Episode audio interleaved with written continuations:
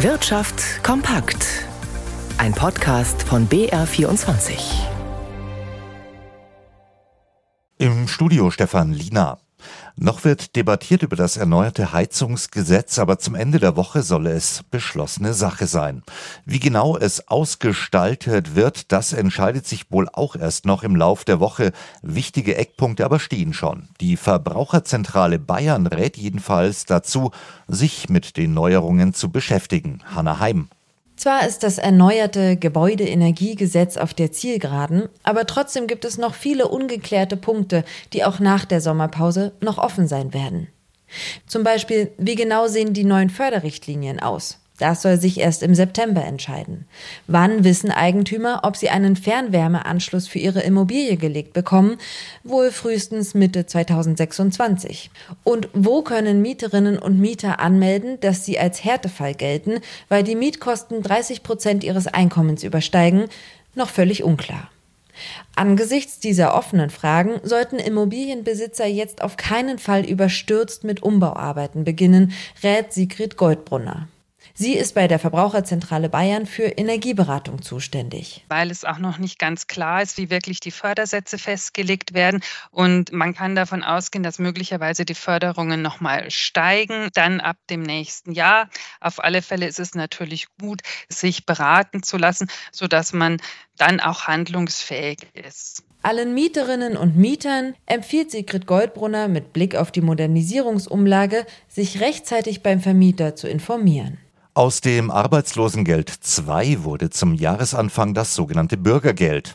Seit Januar wurden im ersten Schritt die Beiträge neu berechnet und seit dem Samstag, also dem 1. Juli, gelten nun bei der Vermittlung von Langzeitarbeitslosen neue Regelungen, die die Betroffenen zu einem Job verhelfen sollen.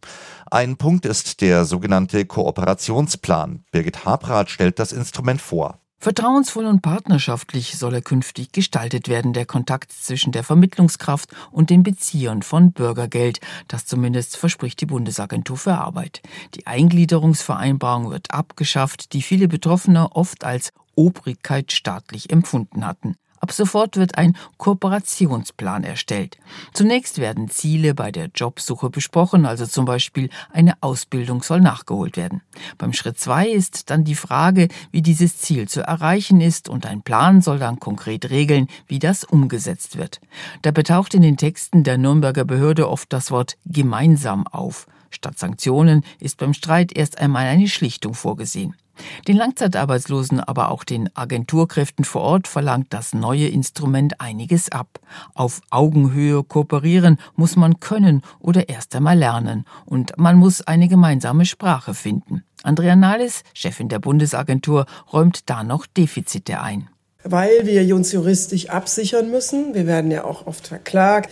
Haben wir sprachlich oft nicht den besten Ton äh, getroffen, offensichtlich. Und wir haben uns jetzt hier vorgenommen, die ganzen schriftlichen Bescheide und so weiter anzupacken und in eine leichtere Sprache zu bringen. Das gilt auch für den Kontakt zwischen Vermittler und dem Kunden. Und damit blicken wir auch noch an die Finanzmärkte zu Christian Sachsinger in unserem BR24 Börsenstudio. Christian, wie ist denn heute Nachmittag die Stimmung, also jetzt im späten Handel? Gemischt. Der DAX gibt inzwischen ein knappes halbes Prozent nach. Auch beim MDAX, beim TechDAX geht es ein halbes Prozent abwärts.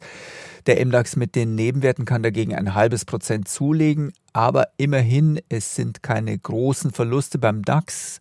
Man ist weiterhin außerdem in Sichtweite des Allzeithochs. Der Rekord wurde ja vor gut zwei Wochen mit 16.427 Zählern markiert und da fehlen gerade mal gut 300 Punkte.